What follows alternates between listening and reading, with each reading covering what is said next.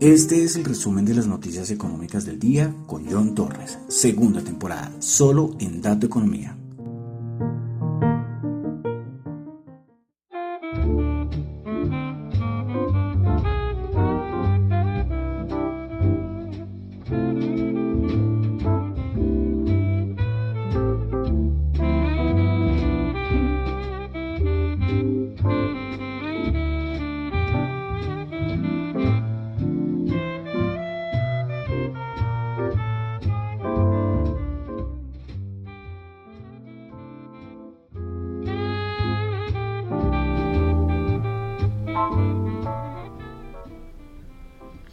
Buenas noches a todos. Son las 6 y 34 de la tarde, noche de hoy 15 de febrero del año 2022. Mi nombre es John Torres y este es el resumen de las noticias económicas del día de hoy. Saludo como siempre a los que me escuchan en vivo en Radio Dato Economía, los que escuchan el podcast ahora también en Google Podcast, los que me escuchan en Spotify. Eh, también recuerden que pueden calificar el podcast de 1 a 5 estrella, en, estrellas en YouTube. También pueden suscribirse al canal, dejar cualquier comentario. Y en Apple Podcast también pueden calificar de 1 a 5 estrellas el podcast. Bueno, vamos a comenzar con el resumen de las noticias económicas del día de hoy. Aclarando, como siempre, que lo que yo comento acá son solamente opiniones personales, no es para nada ninguna recomendación de inversión. Eso es muy importante. Si, algo, si lo que digo acá le sirve de algo, maravilloso. Pero lo que yo digo acá son solamente opiniones personales. Bueno, entonces vamos a comenzar con el resumen de noticias económicas del día de hoy. Comenzamos con Europa, dato de desempleo 0,5%, anterior 1% el dato trimestral y si vemos el interanual se ubicó en 2.1%, Producto Interno Bruto de la Eurozona 0.3% y el interanual 4.6%, la economía de la Eurozona. Bueno, pasamos directamente a asuntos de Rusia, Ucrania, que sigue dando que hablar.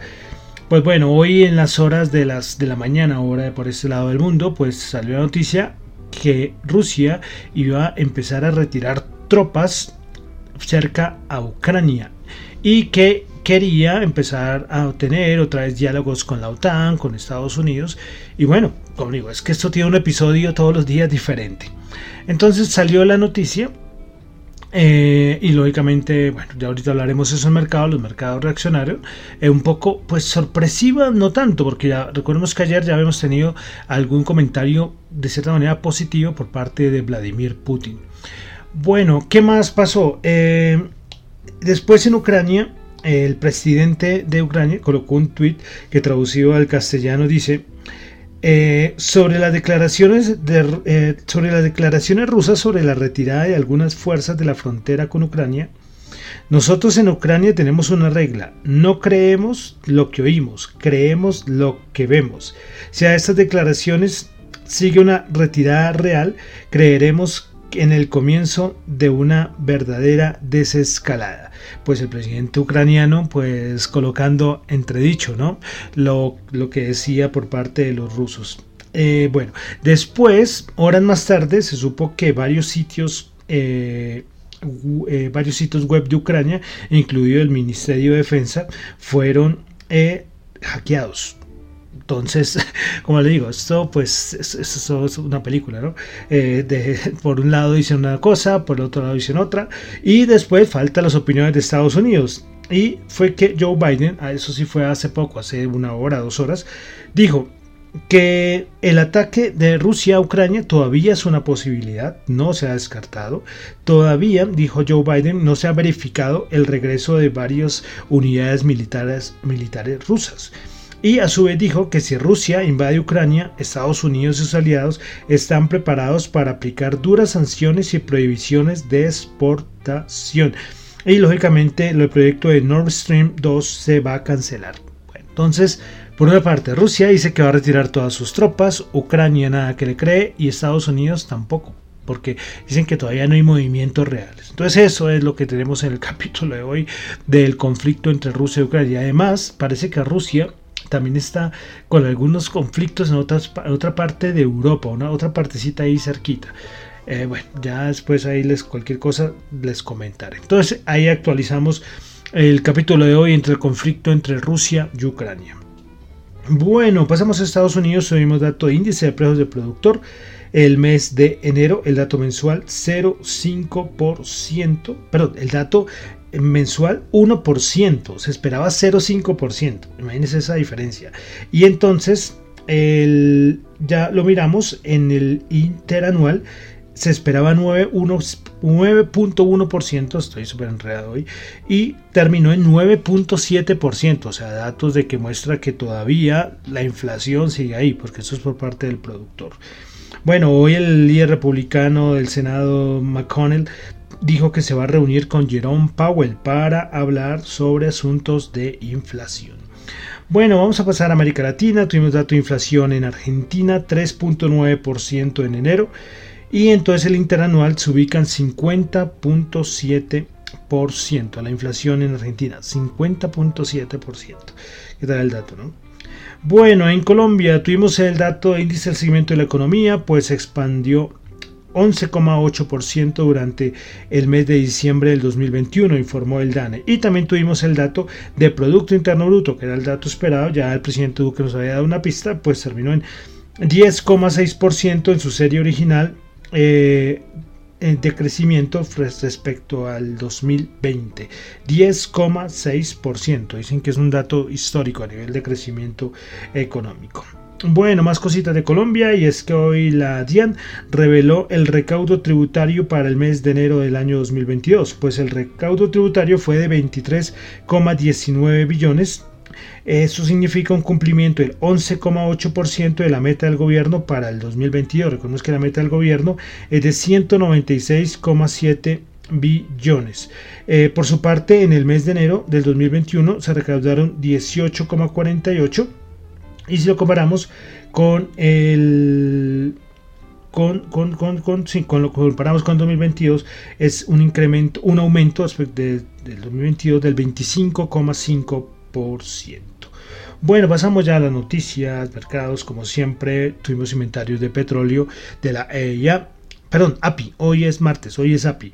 Se esperaba una caída de 220 mil barriles y se tuvo una caída de 1,0607 millones de barriles. Otras noticias, así suelticas, y es de Virgin Galactic, pues Virgin Galactic, pues empezó a vender tiquetes para sus viajes espaciales. Los interesados, pues los billetes, eh, los tickets o los billetes, los como quieran decirlo, tienen un precio de 450 mil dólares cada uno y se necesita un depósito inicial de 150 mil. Hoy el director ejecutivo de Virgin Galactic, Michael Cole dijo que planea tener los primeros mil clientes a bordo a finales de este año. Todos los que quieran irse a un viaje espacial, alisten 450 mil dólares, ¿vale? Por persona. Bueno, pasamos al mercado. Ya, como les había comentado, eh, lo de Rusia y Ucrania fue el, el principal driver del mercado el día de hoy.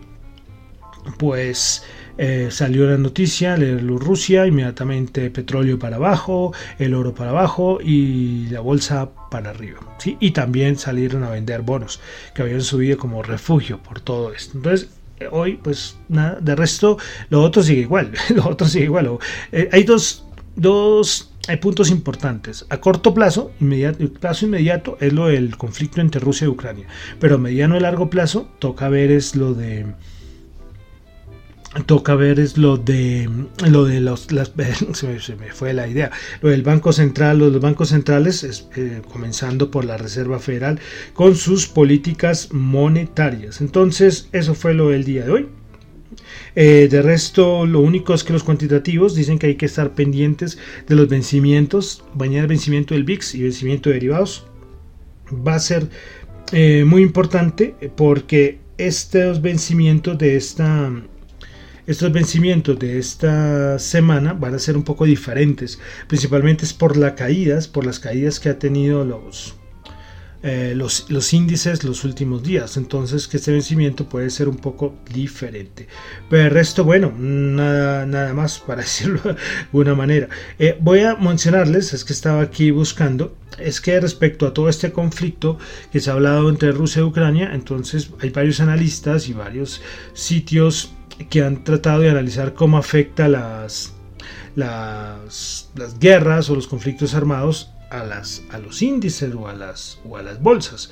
Y de cierta manera, todo indica que siempre, incluyendo Segunda Guerra Mundial, es un, es un efecto muy de corto plazo, muy de corto plazo. Es una cosa que después la bolsa se recupera. Claro, estoy hablando cuando solamente el fenómeno es por asunto de algún conflicto bélico o armado. Ya aquí, por ejemplo, como les decía, que tenemos asunto más, en, más interno de los mercados como es el asunto de los bancos centrales y las, y las políticas monetarias. Bueno, eh, de resto sí igual, lo único que los cuantitativos dijeron, lo de los estar pendiente lógicamente de los rebalanceos y también de que sube a 4000, a ver si tengo el dato acá. Sí, a 4.640 es el nuevo valor que colocan los cuantitativos. Y estos son valores que recuerden que son como que qué movimientos irían más a largo con los ETF. Los ETF necesitarían a comprar más más mercado, más bolsa, perdón, en los 4600. Ahorita están un poco en un porcentaje cortos. ¿Listo? Y saben que estos ETFs mueven muchísimo dinero. Bueno, entonces eso de los mercados, el panorama sigue igual. Lo único, como les digo, esto de Rusia Ucrania que sigue moviendo algún sector del mercado mucho más. Ejemplo, por ejemplo, commodities, gas, eh, petróleo.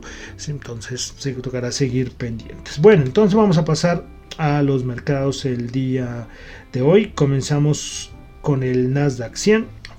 Eh, un rebote interesante por la, entre comillas, eh, eh, retirada de tropas por parte de Rusia, pero como ya leímos, hay mucha incertidumbre al respecto. Bueno, el Nasdaq 100 subió 352 puntos, 2,4%, 14.620 puntos.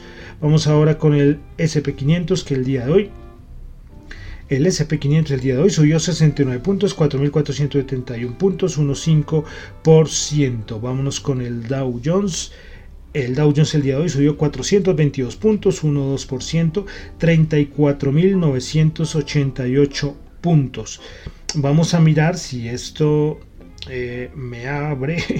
Vamos a mirar las principales ganadoras y perdedoras en el Dow Jones. Estoy a ver cómo hago para tener todos los, como antes, que antes daba los, los ganadores y perdedores de cada índice. Bueno, principales ganadoras en el Dow Jones el día de hoy, del día de hoy. Salesforce subió el 3.8%, Boeing subió el 3.6%, American Express subió el 2.9%, principales perdedoras, Chevron bajó el 0.7%, 3M bajó el 0.4% y IBM bajó el 0.1%. Vamos ahora con la Bolsa de Valores de Colombia, el MSCI Colcap subió 6.04%, 1.487 puntos. Principales ganadoras del día en la Bolsa de Valores de Colombia, eh, ISA subió 3.1%, Bolsa de Valores de Colombia subió el 2.1% y Bancolombia Ordinaria subió el 1.3%. Principales perdedoras en la Bolsa de Valores de Colombia, Villas Ordinaria bajó 5.4%, Empresa de Teléfonos de Bogotá bajó el 3.9% y Éxito bajó el 3%. Bueno, vamos al web commodities. MSCI, Dios mío, el Brent 93.4 bajó 2.3, el barril WTI 92 bajó 2.7, el oro 1855 bajó 17, dólar en Colombia 3.947 subió 8 pesitos. Bueno, y vamos a terminar con siempre con las criptos, con las criptos. Bueno, si es que aquí encuentro dónde están las criptos. Bueno, sí, otro también, otro mercado que también rebotó al alza con la noticia de riesgo. Los, los activos más de riesgo dispararon al alza. Puede ser Bitcoin subiendo 4,3%, Ethereum subiendo el 8,5%, BNB subiendo 7,3%.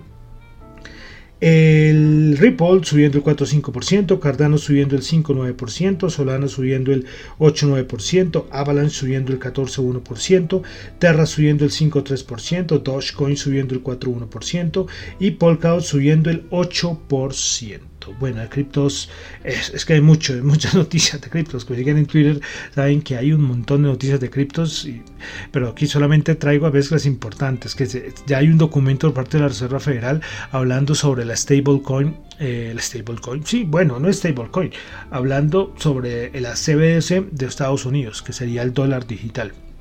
Eh, también que la red de Binance, antes se llamaba la Binance Smart Chain, pues ya no, el nuevo nombre se va a llamar BNB Chain. Y respecto a metaversos, pues JP Morgan ya estrenó su oficina en su metaverso, en Decentraland, si lo quieren ir a visitar. Entonces son noticias rapiditas respecto al mundo cripto, que trae muchas cosas. Y lógicamente hoy los dejo descansar como siempre, más o menos un día o dos días, con el diccionario cripto. Bueno, y con eso termino por el día de hoy el resumen de las noticias económicas del día. Recuerden que lo que yo digo acá son solamente opiniones personales, no es para nada ninguna recomendación de inversión. Mi nombre es John Torres, me encuentran en Twitter en la cuenta arroba y en la cuenta de arroba Dato Economía. Eh, y otra cosita, si quieren enviarme, ya saben, cualquier audio, cualquier cosa para la emisora, radiodatoeconomía.gmail.com Bueno, terminamos con la canción Muerte en Hawái de calle 13. Muchísimas gracias.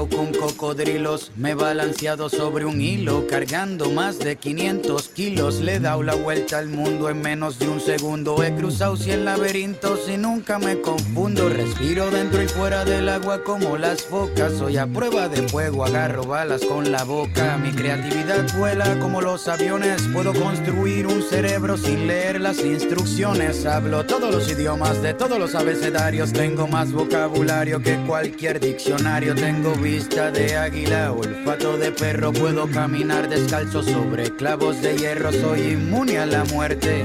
No necesito bendiciones porque siempre tengo buena suerte. Ven conmigo a dar un paseo por el parque porque tengo más cuentos que contarte que García Márquez. Por ti, todo lo que hago lo hago por ti.